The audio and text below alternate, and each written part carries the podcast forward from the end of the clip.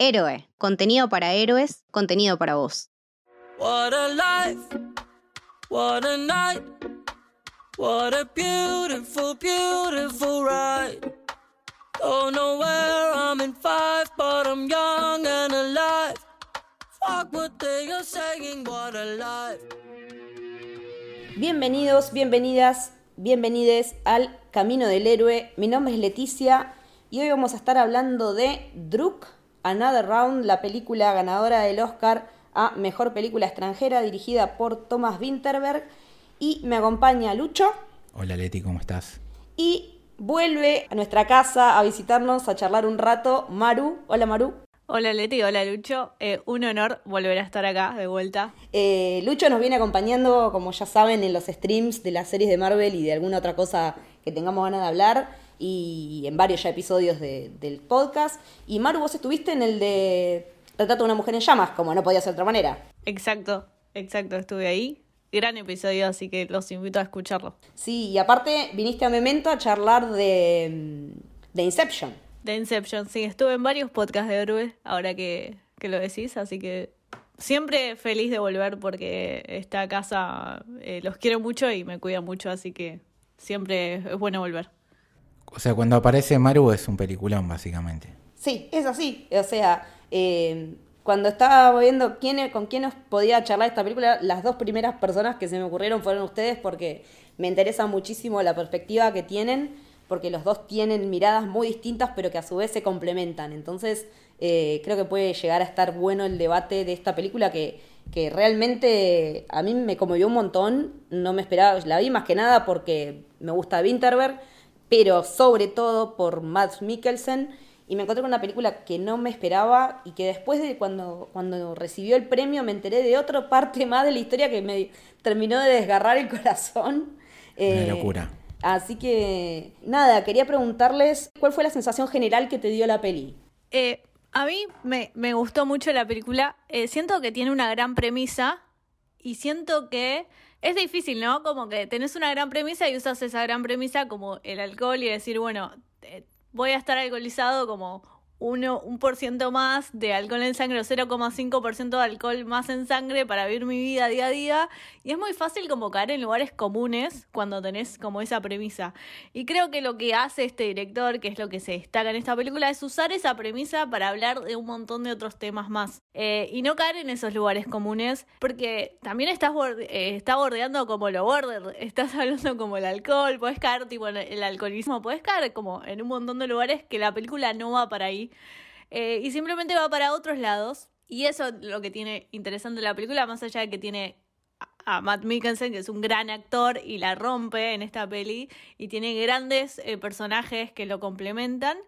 Eh, pero es esta sorpresa de decir, bueno, voy a entrar a esta película para ver por esta premisa, y te das cuenta que estás viendo otra, otra película también, que tiene un montón de cosas y que te hace pensar en un montón de cosas y reflexionar en un montón de cosas. Entonces, fue una gran, gran sorpresa verla y además de que, bueno, que el director me gusta mucho y, es un hace un montón que no hacía sacar una película, entonces siempre es bueno como volver a ver eh, una película de un director reconocido y de renombre como es eh, Winterberg. Por esos lados es muy atractiva la peli y además es una gran película. Lucho, ¿a vos qué te pareció en un, en un pantallazo general, digamos, de la peli? No, a mí me ha llamado ya de entrada el nombre, ¿no? Es como otra ronda, el póster que está Max tomando una birra y vos decís, ¿qué onda esta película? Y después cuando empecé a ver de que iba ganando, participando muchísimo en festivales y empezaba a ganar notoriedad, y cuando fue nominada a Mejor Película Extranjera, que fue nominado el director Wittenberg para ser mejor director, entonces dije, ok, estamos frente a algo que es muy fuerte, muy poderoso y que desde una premisa que te llama la atención y de que decís, ¿cómo puede ser un tipo tomando una birra o un trago o, chupi o lo que sea en un póster con ese nombre que va totalmente de la mano a la imagen que, que me estás mostrando? llega a estar nominada a los Oscars, que ya sabemos que son bastante conservadores en un montón de cosas, y a, tener tantos premios. Entonces, de una la tuve ahí apartada para ver, lamentablemente la pude eh, visualizar recién después de la ceremonia, Y una vez que la vi dije, ok, ya entendí por qué le pasó todo esto. Y me uno básicamente a todo lo que dijo Maru, que te puedes quedar eh, por afuera con, con este tema del alcoholismo, del alcohol, de si hace o no promoción de que está bueno beber, que eso lo podemos debatir a lo largo de la película, pero básicamente es muy humana y toca algo que no suele verse tanto, que es eh, estas crisis de, masculinas, ¿no? De, con respecto a la edad, a, estancarte, a quedarte atrapado en, tu rutina, en no sentirte el que eras, en, el peso del tiempo, básicamente. Y me voló la cabeza. Lo único que había visto antes de, de poder ver la película había sido 10 segundos de la última escena en la que estaba, estaba él bailando y que fue, dije, esto lo tengo que ver sí o sí porque debe ser una locura. Ni siquiera me animé a terminar de ver esos dos minutos finales porque los quería disfrutar con el visionado completo y, nada, no me arrepiento y, y totalmente recomendado.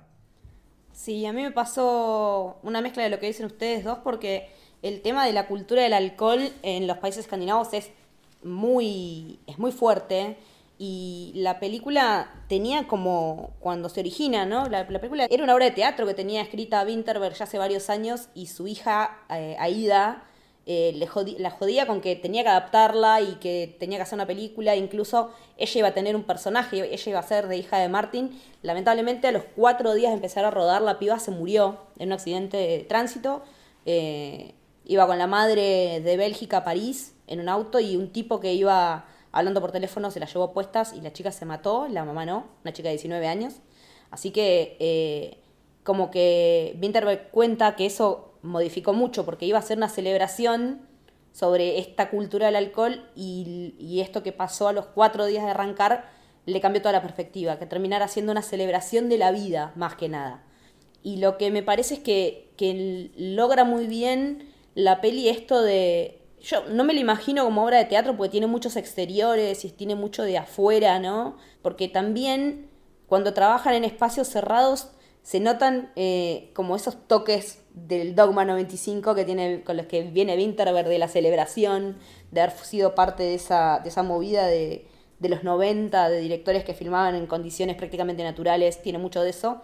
Pero al margen de eso, la historia me, me llegó mucho desde el lado de lo que dice Lucho me gusta mucho ver cómo estamos empezando a construir otra masculinidad desde la ficción.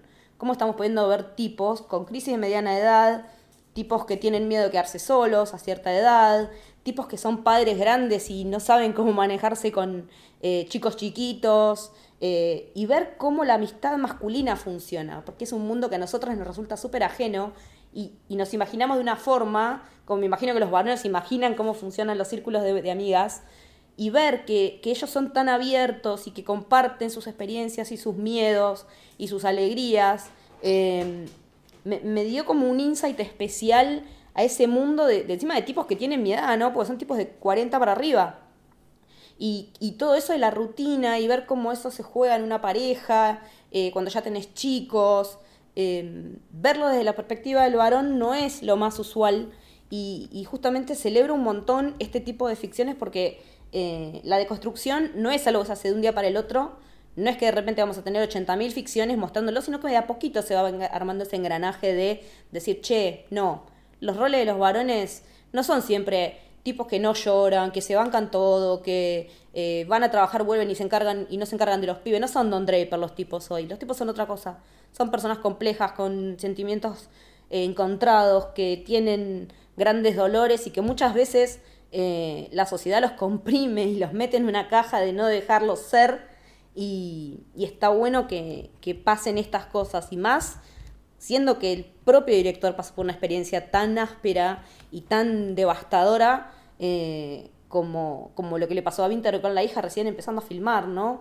Y mm, creo que, que, por ese lado es donde más me pegó y sobre todo la actuación de todos están muy bien como actúan, pero más yo creo que merecía una nominación a Mejor Actor, por más que no fuera a ganar, la merecía, porque sabemos que hoy en día la academia funciona de una manera en la que vos podés eh, nominar a alguien de película extranjera como Mejor Actor, como pasó con Mitterberg, ¿no? Que lo nominaron a Mejor Director, teniendo ya el antecedente de rompeportones de Parasite, Y hay varios puntos que quiero destacar que vos dijiste, Beletti, sobre todo en esta relación que tal vez Lucho va a tener su opinión, que me interesa también un montón.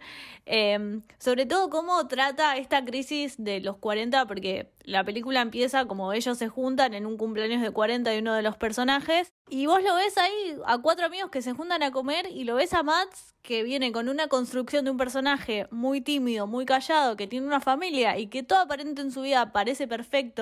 O sea, culturalmente que te dicen, te casas, tenés hijos, tenés un trabajo y ya tenés como la vida resuelta. Y en realidad no es tan así.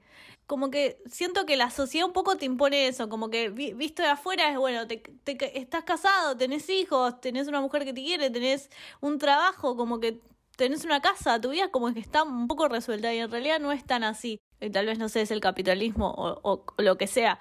Y vos lo ves a este personaje de Mats, que está quebrado, que eligió una vida que originalmente no es la que quería, porque hizo todos unos sacrificios por elegir otros caminos como la familia. Y vos lo ves como en esa crisis y cómo se quiebra frente a sus amigos porque tal vez no tiene otros espacios. En la casa no puede, porque la mujer trabaja de, de, noche y duerme de día, encuentra un espacio en, sus amigos para quebrarse en esa crisis. Y eso abre una puerta a, hablar de muchos de estos temas, como diciendo, bueno, vamos a buscar al alcohol como un, un como una ventana. como un disparador. Un disparador para tratar de ocultar todos estos problemas que tengo en mis espaldas, pero en realidad los voy a tener que enfrentar de alguna forma u otra. Y eso la película lo trata y está buenísimo. Eh, me parece que eso es lo que más me gustó también, como cómo trata la crisis, cómo nos, nos muestra a estos amigos, que todos tienen problemas, porque eh, uno vive una depresión, eh, que claramente tiene un final desgarrador. Claro, es un tipo que, que no nunca supera su divorcio, ese es el problema de Tommy. Y, y, los cuatro protagonistas, digamos, tienen como... Un poco están pasando todos por lo mismo, por una crisis que que la ocultan y que finalmente cuando se da la luz es como, bueno, algunos pueden solucionarlos y otros no. Sí, a, mí lo que me pasó es que cuando veía esa escena de la cena, ¿no? Y veía que él se negaba rotundamente y constantemente a tomar, dije, bueno, tiene un trauma con, con el alcohol del pasado que hace que, que no quiera dar ese paso, ¿no? Y cuando empezó a tomar, dije, bueno, no sé, le va, se va a terminar transformando en un borracho. O sea, no tenía ni idea de la película, lo que estaba viendo. Dije, se va a terminar transformando en un borracho, se le va a ir todo, toda la mierda. Y pues nada que ver. Y en verdad te das cuenta de que el alcohol es una metáfora en, ese momento puntual del volver a, mirarse a sí mismo y darse un segundo para romper el hielo, ¿no? Es una persona que estaba atada en, la crisis que estaba teniendo, en, en no poder superar eh, la rutina, yo creo que él lo mata eso, básicamente, es como dice Maru, te dicen que la vida es eso y él llegó a eso y de golpe dijo, y bueno, ¿y ahora qué carajo hago? ¿no? Entonces fue, tan, tan acumulado que no había diálogo con su mujer, entonces él tiene como un intento de hablar con ella y ella ya estaba tan, tan distante de la situación que medio que lo manda a cagar o, pasa de él, cosa que eso me, chocó un poco también, ¿no? Porque él intentó en ese momento eh, buscar un refugio y, tratar de volver a construir algo y en ese momento no lo tuvo.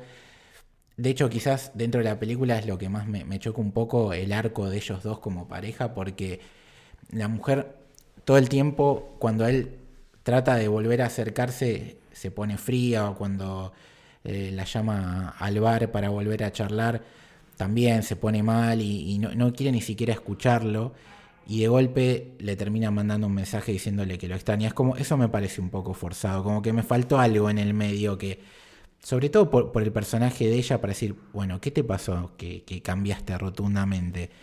Sobre todo porque en paralelo, cuando pasa eso, estaban en el peor momento ellos con el tema del alcohol. Estaban realmente para atrás. No sé si habrá sido la, muerte de Tommy que, también le, pegó, a ella, ¿no?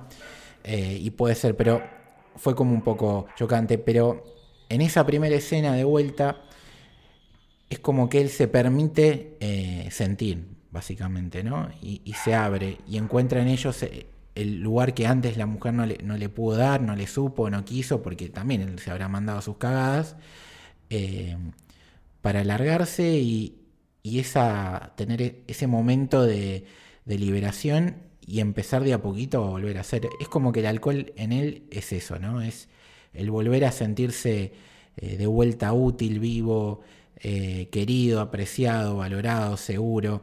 Es una metáfora de todo eso y que cuando uno se entera lo que pasó con, con y la hija y que haya pasado en el medio del rodaje, calculo que haber cambiado muchísimo el guion porque es muy difícil superar una situación así y termina siendo él, Matt Mikkelsen, ¿no? Es como que eh, la hija fue, fue su manera de soportar el dolor de, la tragedia de lo que le pasó y, el personaje de Matt obviamente no, no, vive algo similar porque sería un golpe muy bajo, pero encuentra en el alcohol ese punto de partida para reencontrarse con, consigo mismo. Sí, porque aparte cuando arranca la película lo vemos que eh, ya dar clase le da lo mismo, entonces lo citan para decirle los padres como, che, motiva a los pibes porque no van ni para atrás y les va a ir mal en los exámenes. Y él como, ok, bueno, y te estaban diciendo, pero vos estabas re bien posicionado, vos tenías la capacidad de laburar en, con, investigación y aparte bailabas eh, y todo eso ya no lo tenés más, entonces como que esa rutina se lo comió, pero se comió a la pareja, no solamente a él, porque si ella eh, recurre también a una, a una otra persona, porque ya con él no tenía ningún tipo de satisfacción, no tenían diálogo, le miente, diciéndole que trabaja las noches, en realidad no es todas las noches que trabaja, y cuando él le dice, che, eh, ya activado, ¿no? Por el alcohol y por viendo cómo ese 0,5 lo volvía a funcionar, lo volvía mejor profesor, lo volvía mejor amigo, eh, incluso mejor padre, porque es cuando les, dice, che, vámonos unos días de vacaciones, que hace una banda que no nos vamos. Y como que ella siempre está poniéndole peros, que ahí ya medio como te imaginás por dónde viene la mano. Eh, y ese momento que ellos tienen de conexión en el campamento también te parte al medio, porque es muy así. Es decir, ¿cómo mierda llegamos hasta acá? ¿Cómo llegamos a este punto? ¿Por qué nos volvimos en estas, estas personas que supuestamente tienen todo lo que tienen que tener y esta vida no nos hace felices? Porque aparte los, eh, Tommy está como siempre diciéndole, pero vos con Anika, ustedes son eh, la pareja perfecta, no hay un Martin sin una Anika, eh, yo apuesto por ustedes, como que todo el mundo los veía como la pareja ideal y vos lo ves que no, que están re frustrados, eh, que, que, la pasan mal, que, no, que están solos, por más que están, se sientan a comer los cuatro y no charlan. Y, y es como muy loco como uno también en algunas de esas cosas se encuentra, ¿no? Porque yo creo que la peli lo que tiene es que si bien está hablando específicamente de estas cuatro personas, estos cuatro tipos que pasan por distintas situaciones a unas edades parecidas, todos en alguna u otra cosita nos encontramos. Y, me parece que ahí está bien la peli en, en, el tema de que sin ir al golpe bajo, porque también eso es fundamental, sin ir al golpe bajo te va diciendo, no, che, esto no está bueno. ¿Y qué pasa esto tampoco? Y que te cagues en tu señora que está con los tres pibes y vos saliste, volviste borracho y te measte en la cama, no está bueno. Y está bueno esa progresión que te muestran hasta dónde el alcohol sí y cuándo empieza a ser un problema. Y cuando ellos deciden poner un punto final a ese experimento pseudo científico que están haciendo, eh, porque es como que realmente en un primer momento les mejora la vida cuando, están, cuando van a ver que él está dando clase y los pibes se están cagando de risa, y él encontrándose también con nuevas estrategias para enseñar y que los pibes se enganchen, ¿no? Y hablándoles en su propio idioma a los pibes. Eh, como que ese resurgimiento que decía Lucho, ese volver a ser él y reencontrarse con la mejor parte de sí, va de la mano de ese 0,5, pero también yo me imagino que viene por el lado de decir, bueno, hay algo que es distinto en mi vida por un rato, eh, que es esto de decir, bueno, vamos a mantener este nivel de alcohol en sangre. Eh, hay algo que es distinto, estoy haciendo algo que no, que no está bien para los parámetros sociales, que es beber de día. Y me parece que ese, factor también, porque en la película lo resaltan mucho eso de beber de día, beber de noche, como que si Hemingway tomaba a qué hora para poder ser productivo en tal otro horario. Y, y, creo que de ser una celebración del alcohol que pretendía ser, pasa a ser, no digo lo contrario, pero sino como que está bien un poco, pero no te vayas de mambo. Sí, es que eso es la clave, porque no está mal tomar, no está mal hacer cosas que supuestamente, no sé, drogarse y, demás, o divertirse, ponele, para no tan extremos, o, el ocio, o sea, no sé, no, está mal tener un día y tirarte en la cama a ver películas y no hacer nada productivo, entre comillas. Está bueno tener esos momentos. Y, la película te lo deja en claro, o sea, a ellos les sirve, esos momentos son necesarios para que uno sea feliz también y poder desarrollarse mejor en todas las otras actividades o las relaciones sociales. El alcohol de vuelta es como una metáfora. Pero como saben que la metáfora es el alcohol y que es algo que uno tiene que tener cuidado porque realmente puede terminar transformándose en un problema, está la parte en la que él dice, no muchachos, ya está, yo ya estoy bien, no lo necesito más, ya volví a ser feliz, dice, pero los termina viendo que están probando un trago nuevo y recae, porque él ya estaba enfermo del alcohol, entonces está bueno como las dos películas te muestran esas dos facetas y no termina siendo una promoción de tomar alcohol que la vida te va a ir mejor, porque no es así, obviamente, pero sí que si te gusta tomar, no pasa nada. Y que incluso que te guste tomar te puede servir para la vida, como si no es eso, es te gusta escuchar mucha música, o te gusta laburar escuchando música, o te gusta leer un libro todas las noches, o te gusta, no sé, salir todas las noches, no hay problema con eso. El tema siempre es que eso no sea lo único en tu vida y no descuidar también las otras cosas que tenés alrededor, porque te puede pasar incluso sin tener que tomar esas cosas como le pasó al personaje de él. Dejó de lado todo, se dejó de lado a sí mismo y cuando te dejas de lado a vos mismo, dejas de lado tu trabajo, dejas de lado tu familia, tus amigos y te olvidas de quién eras. En ese sentido, la peli es inteligente porque sabe cuándo tiene que parar la película. Por eso digo que no cae en lugares comunes, porque sabe muy bien cuáles son sus líneas y las respeta mucho, porque prácticamente podía ser como decir, bueno, vamos a hacer una apología al alcoholicismo, pero no, es como vos decís, Lucho, es como el alcohol da una metáfora y esa metáfora da una enseñanza y cuando da la enseñanza para cuando tiene que parar. Digamos, la película ahí cambia y todos los personajes se transforman un poco. Y eso está buenísimo. Eh, y hay algo que me gusta también, como que él cuando empieza a tomar, eh, se todos los personajes se empiezan a sentir mucho más liberados, mucho más libres y decir, bueno, yo estoy libre, estoy cambiando y esto me gusta, voy a tomar más. Y entonces toman más, toman más, toman más, y en un momento se va a la mierda todo. Y ahí cuando se va a la mierda dicen, no, vamos a parar, tenemos que parar. Y paran. Y ahí muestran cómo es el cambio de los personajes. Y como Matt, el personaje de Matt, empieza siendo un tipo que tiene esta crisis a, eh, bueno, tratar de recomponer su matrimonio, a quebrarse con su matrimonio y que todo termine mal, a ayudar al amigo que está en una depresión, a tratar de eh, hacerse amiga de su esposa de vuelta. Entonces todo ese arco que tiene el personaje eh, todo ese cambio que hace, me pareció muy bien construido. Eh, y me gustó mucho lo que tiene la película, porque empieza de una forma, termina de otra, y no todo es por el alcohol. Eh, más allá de que también la cultura, el alcoholicismo en los daneses, y es una cultura que toma mucho alcohol. Es un país de vikingos, básicamente. Claro.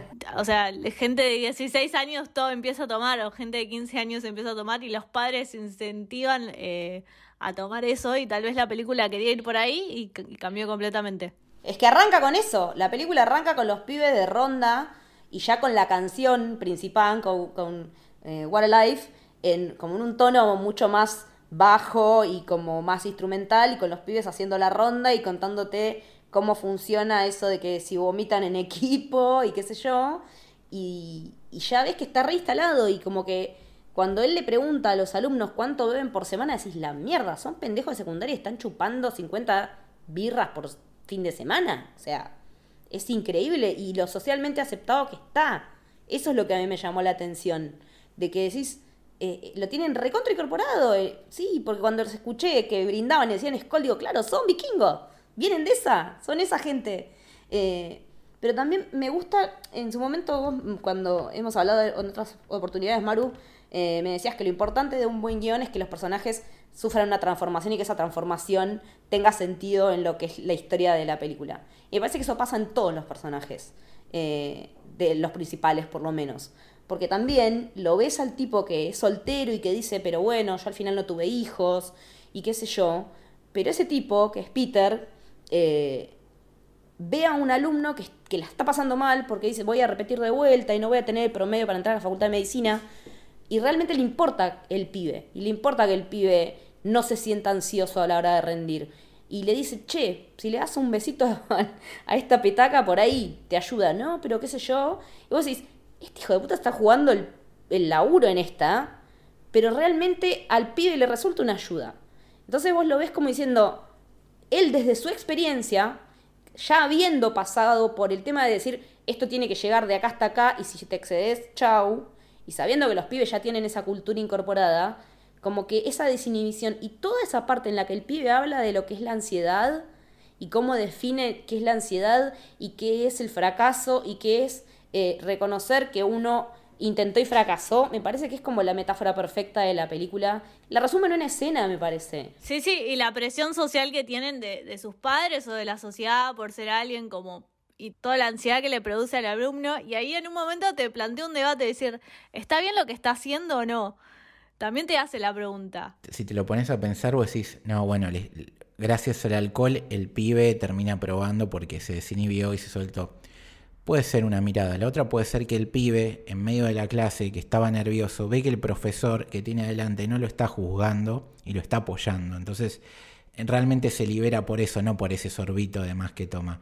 Es como de, vuelta, es una, la metáfora y una excusa el alcohol, que sí puede ser polémico en este caso puntual, pero por ese sorbito de más no se va a acordar. El pibe se acuerda porque siente el apoyo y se siente seguro y protegido y eso le permite ir al conocimiento que lo tiene, simplemente que los nervios y la ansiedad no se lo dejaban llegar a acceder normalmente. Sí, porque lo, de la presión que sienten los pibes, ya te das cuenta en esa primera reunión que le dicen, porque si el examen les va mal, les van a tener bajas notas y no van a poder entrar a la universidad. O sea, what? Ya están... Aparte él dice, wow, vinieron un montón de padres, no dos o tres como yo me esperaba, como que están todos en esa carreta. Están todos subidos a que ese logro académico tiene que ser muy importante, porque también yo lo pensaba en contexto, ¿no? En esos países que no son tercermundistas como nosotros, sino que en teoría son esa historia perfecta de tienen todo resuelto y de qué problema va a tener alguien que vive en Dinamarca. Y vos decís, no, cuando tenés todo y todo tenés resuelto y tenés un buen sistema de salud y tenés laburo y todo, eh, la condición humana misma va a hacer que haya algo de todo eso que no te funcione.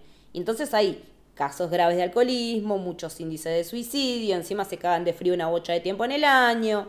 Y es como que decís, no todo está tan mal acá y no todo está tan bien allá. Te ayuda a poner en perspectiva también eh, otras cuestiones más de contexto, ¿no? Que también lo, lo podemos ver en otras películas eh, que estaban nominadas, qué sé yo, me parece que en Minari también hay unas cosas así de, de, contexto y de, eh, salvando las distancias, ¿no? Pero de distintas culturas con distintos tipos de problemas que nos son ajenos, pero que a su vez te ayudan a decir, bueno, al final acá no estaba todo tan hecho mierda como uno le parece. Y me, parece que por ese lado también es, es re importante cuando Tommy, que es el que termina... Yo no termino de entender si es un suicidio o es un accidente, es como medio raro, no, no termino de entender bien si fue a propósito o no, pero que él incentive al nene buleado a, a seguir jugando a la pelota, porque encima le dicen anteojito, o sea, le ponen un apodo y todo, y que ese, él le cambió la vida a ese nene. Él le como el otro le cambió la vida al que estaba rindiendo, él a, Anteojito le cambió la vida.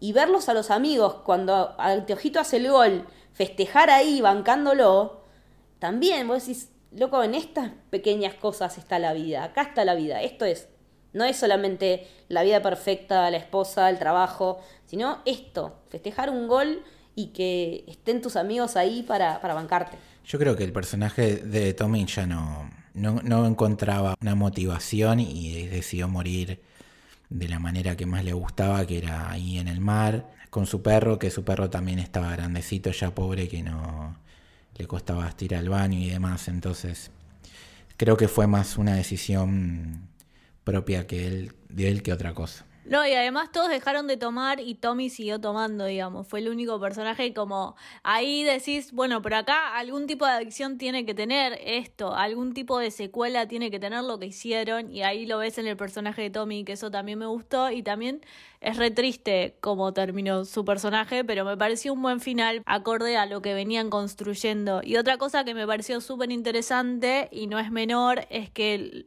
puso a cuatro educadores, digamos, son cuatro profesores. No es de más la profesión que tienen, porque como vos dijiste, Leti, estas cuatro personas eh, cambiaron la vida de alguien. Y ellos mismos dicen en un momento, no, eh, nosotros no vamos a ser recordados, pero por lo menos eh, le cambiamos la vida a alguien, digamos. Esta idea de, de ser profesor y cambiar la vida de alguien también me gustó, como este cambio o esta celebración de la vida. es que también es muy linda la imagen en la que eh, este, el de psicología, es que el que trae la idea, cuando lo vea más eh, a pleno dando una clase y con el aula prendida a fuego y todos, eh, lo ve de afuera y diciendo como, loco, estoy orgulloso de vos. Eso también me, me encanta, el apoyo que, que hay entre ellos, que no es solamente cuando se juntan a chupar y que se van al bar y terminan cantando y después terminan todos rotos, o antes, en la primera juntada que van a caballito y uno termina en cuero, eh, sino como que en la cotidianeidad se dan cuenta de esos pequeños logros que van teniendo y se bancan, porque eso es la amistad también. Eh, yo me, en un momento decía, pero ellos son compañeros de trabajo, son amigos. Y me parece que es como que esa amistad, es, esos compañeros de trabajo se transforma en amistad a raíz de los problemas compartidos, la, la, necesidad de conectar con otro que esté más o menos en la misma que vos, y eso es lo que los transforma a ellos, esa relación que va, sí, el alcohol es un disparador, es una excusa, pero el verdadero punto es cómo nos conectamos y cómo nos comunicamos y cómo logramos tener otro tipo de relación, no solo para nuestra familia, sino para con un montón de otra gente, porque lo pensaba también en, cuanto a esto de las nuevas masculinidades que nos están viendo, me hizo acordar mucho a Connell de, de Normal People, que eso también es un personaje masculino que nosotros lo vemos hacer un camino enorme y es un tipo resensible y que tiene miedo a expresar lo que siente y que tiene una ansiedad terrible. Y lo, ponía muy en paralelo, porque lo estamos viendo, es un pibe con él y acá lo vemos en tipos de 40, de 40 y decís, están todos atravesados por eso. ¿Por qué los tipos están pasando por esto? Y el valor que tiene de que nos los muestren ahora, de que veamos que la vulnerabilidad masculina es algo que existe y que y que tenemos que ver porque es parte de todos como sociedad. Eh, o sea, el patriarcado nos está haciendo mierda a todos y no nos damos cuenta. El hecho, nosotros lo vemos de un lugar y los varones lo pasan desde ese otro lado, de que no puedes expresarte, de que no puedes decir, che, eh, me siento mal y tengo unas ganas de llorar terrible y descargarte con alguien y que eso no esté mal visto o que te digan, ay, qué trolo, man. Eh, esas cosas. Que eso que decís lamentablemente pasa y es normal, obviamente uno con, como hombre, con su grupo de, amigos, se permite, se permite, ¿no? Como, como si estuviera mal, pero se entiende el concepto, eh, tener estos momentos de, apertura con, con, la gente que tenés más confianza, pero siempre está un poco esa cosa de, no sé, uy, no sé, estoy triste por una mina, ah, seas boludo, hay un montón de minas, eh, esto que lo otro, o sea, siempre está un poco el humor como excusa para tratar de, contar un poco lo, que te pasa, para tratar de lidiar con lo que le pasa al otro. Y también llega un momento, como pasa en, la escena esta final, que cuando te das cuenta que es realmente algo serio, te pones a hablar en serio, ¿no? Pero siempre al hombre o, en general le cuesta un poco más romper esa barrera por esta de los estereotipos, de, del patriarcado, como, como dice Leti, esta cosa de, de no poder fallar que tiene a veces el hombre. ¿No? O sea, en todo sentido. Eh, el tipo que va al boliche y no se levanta una mina es un pelotudo. El tipo que juega un partido de fútbol y juega mal es un boludo. El tipo que la tiene más chica o más, más larga es un boludo. El tipo que, no sé, que es más gordo o más flaco es un boludo. O sea, el hombre tiene un montón de inseguridades, de complejos y todo el tiempo pareciera que tiene que ser el mejor. Si ganas pocas plata sos un boludo. Si te gusta determinadas cosas que no son tan asociadas a la masculinidad, sos un boludo. Eh, el hombre tiene, tiene, sus cosas y está bueno que en una película las refleje no solamente nuestras inseguridades, nuestros problemas, nuestras vulnerabilidades, sino también cómo nos podemos con, amigos expresar y unir y, tratar de, llevar adelante y, superarnos y ser un poco mejores o por lo menos ser lo más felices que se pueda. Me encantó todo lo que dijiste, Lucho, y lo vi reflejado en la película, en la parte donde Matt, eh, el personaje de Martin, se quiebra y el amigo como medio no sabe cómo reaccionar y le dice, no, no, todo va a estar bien, como que también eh, creo que también estamos reflejados en el patriarcado en ese sentido, como diciendo, bueno, un amigo se quebró y no sé cómo reaccionar ante eso, hasta que al fin se ponen a hablar en serio, como, como dijo Lucho, y lo re en la peli. Y, y, me encanta esto que de a poco, o sea, sé que es un largo camino, pero de a poco se estén mostrando como estas, estas masculinidades frágiles, pero no me gusta la palabra frágil porque también lo hace el varón es alguien con sentimientos, ¿entendés? Es que mira, te voy a dar un ejemplo personal, no sé, a mí me pasa inclusive a veces, eh, yo me considero una persona sensible y una persona demostrativa, pero cuando a veces viene un amigo, amigo te estoy hablando, tengo en mi grupo, no sé, mi mejor amigo desde los tres años, ¿no? Entonces, o sea, conozco gente que conozco hace más de 30 años. Y, y golpe te dicen, no sé, llega tu cumpleaños, te dice, feliz cumpleaños, te quiero mucho. Y es como que a mí me pasa, o sea, es obvio que yo también lo quiero mucho, pero como que me cuesta decirle, loco, yo también, o cuando ellos cumplen, decirle, che, te quiero mucho, porque lamentablemente la sociedad te lleva a eso. Y no es porque uno no lo sienta o no le gustaría que el otro lo sepa, todo lo contrario, pero te pasa, después lo terminas haciendo porque, bueno, es 2021 y uno puede romper, pero no deja de costarte un poco superar esas barreras y, y- pasarlas y adaptarte a, a poder a otro hombre siendo heterosexual y todo decirle, che, te quiero, te aprecio, sos, sos el número uno, me encanta tenerte en mi vida.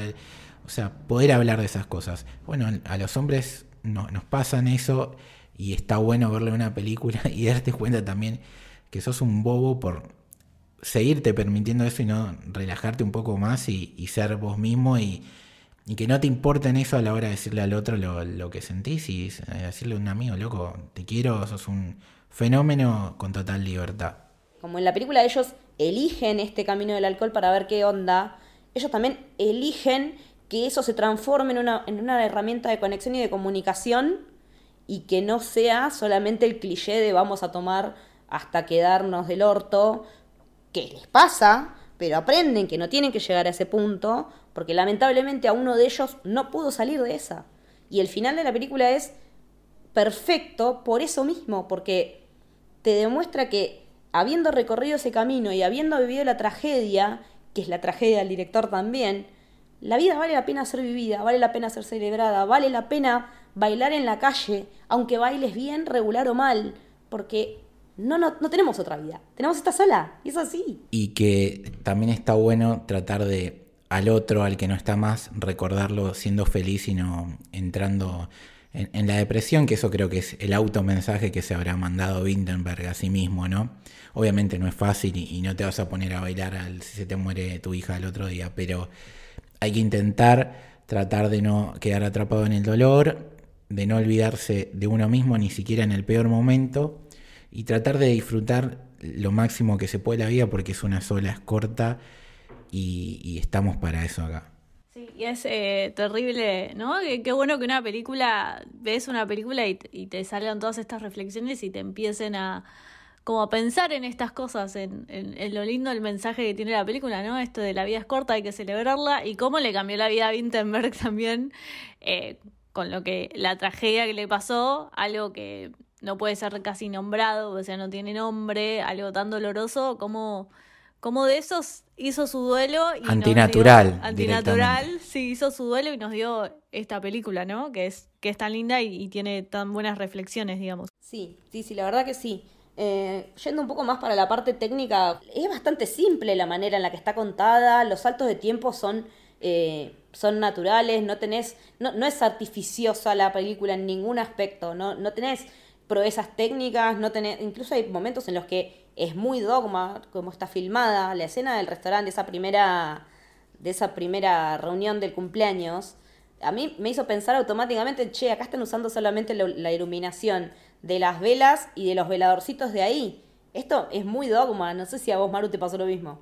A mí me pasó que es una película súper simple en cuanto a no se necesitaba nada muy técnico. Es como vos decías era un- una obra de teatro entonces lo traspapeló a algo audiovisual con lo que eso requiere no trató muy bien la imagen audiovisual a lo que quería retratar Winterberg. Esa escena justamente del restaurante es la que más rica en puesta en escena está porque además vos lo ves en una iluminación simple con unos eh, con un eh, manejo de las sombras que está re bueno y además en la mesa ves que está llena de copas. Ahí hay un punto de giro en los que el personaje van a tomar su dogma, entre comillas, y van a empezar a tomar. Entonces es muy interesante lo que quiso contar en la puesta en escena y también es interesante cómo cuenta la vida de todos estos personajes en la puesta, como en un momento a él lo es sentado en una silla pensando eh, como en su mundo, en su microclima y está en paz y en otras situaciones está medio incómodo. Eso me gustó mucho y también la utilización simple del sonido, como que no tenés casi sonido estrategético, casi no utiliza la música, salvo al principio y al final. Y es mucho sonido directo, como también, y es mucho el dogma eso. Eh, yo siento que, más allá que el dogma lo, lo, escribió en el 95, hasta ahora siento que un poco esos de los inicios que tiene él de su cine siguen presentes hasta el día de hoy. Sí, en The Hunt eh, también hay cosas de ahí, también con Mats, ¿no? Como que ya hay una, hay una marca ahí, que esa es la manera que elige trabajar y que le sirve para contarle las historias que quiere contar. Por ahí estamos diciendo mucho lo de Dogma y para el que no lo sepa, es algo que él crea en el 95 con Lars von Trier, que es otro director danés súper famoso, y que básicamente es una premisa con distintos puntos en los cuales son unas reglas a la hora de cómo tienen que filmar una película y básicamente, para simplificarlo, es eh, casi no utilizar, o no utilizar, mejor dicho, elementos externos como eh, CGI, eh, iluminación, cosas artificiales, básicamente. Y es como una oda de el cine clásico y, es algo que creo que ya había pasado en, los 70 en Francia, por eso ellos lo firman en, en París y hay como varias películas relacionadas a esto y es un movimiento que inició en Dinamarca y que después se fue ampliando y hay directores de Estados Unidos y demás hasta que llegó un momento que ellos mismos fueron empezando a, violar sus propias reglas y ahí dijeron, no, bueno, me parece que ya está, hasta acá llegamos y ahí se libraron un poco más a traer otras cosas eh, más modernas, por decirlo de alguna manera que está mal, del cine actual y meter otras cosas más artificiales. porque el dogma ya era moderno de por sí de lo que hacían. Y algo interesante del dogma es que no ponían el nombre del director hacia el final de la película, era como la última regla y eso me parece interesante porque la película es tu firma, digamos, y ellos no firmaban su película, o sea, no, no ponían la, la firma. Sí, sí, sí, como que lo que importa es lo que estamos contando y no quién soy yo que te lo estoy contando. Bueno chicos, hermosa charla la que se dio. La verdad que estoy muy agradecida de que hayan venido a Camino para charlar de esta gran peli, eh, con este debate hermoso que se armó. La verdad que muchísimas gracias. Decime Lucho, eh, ¿dónde te encontramos en redes sociales? Eh, me pueden seguir en L Torres Toranzo, Torres con S, Toranzo con Z. A vos, Maru. A mí me pueden encontrar como arroba marupanelo en todas las redes sociales. Eh, me pueden escuchar en Hypeos y en 24 BPS, que son dos podcasts que tengo ahí. Así que ahí estoy. ¿Y a vos, Leti? A mí me encuentran en Leticia-Haller, tanto en Twitter como en Instagram. Eh, la casa que nos contiene es Héroe, así que si nos quieren seguir a la productora, lo pueden hacer también en, en todas las redes como arroba soshéroe.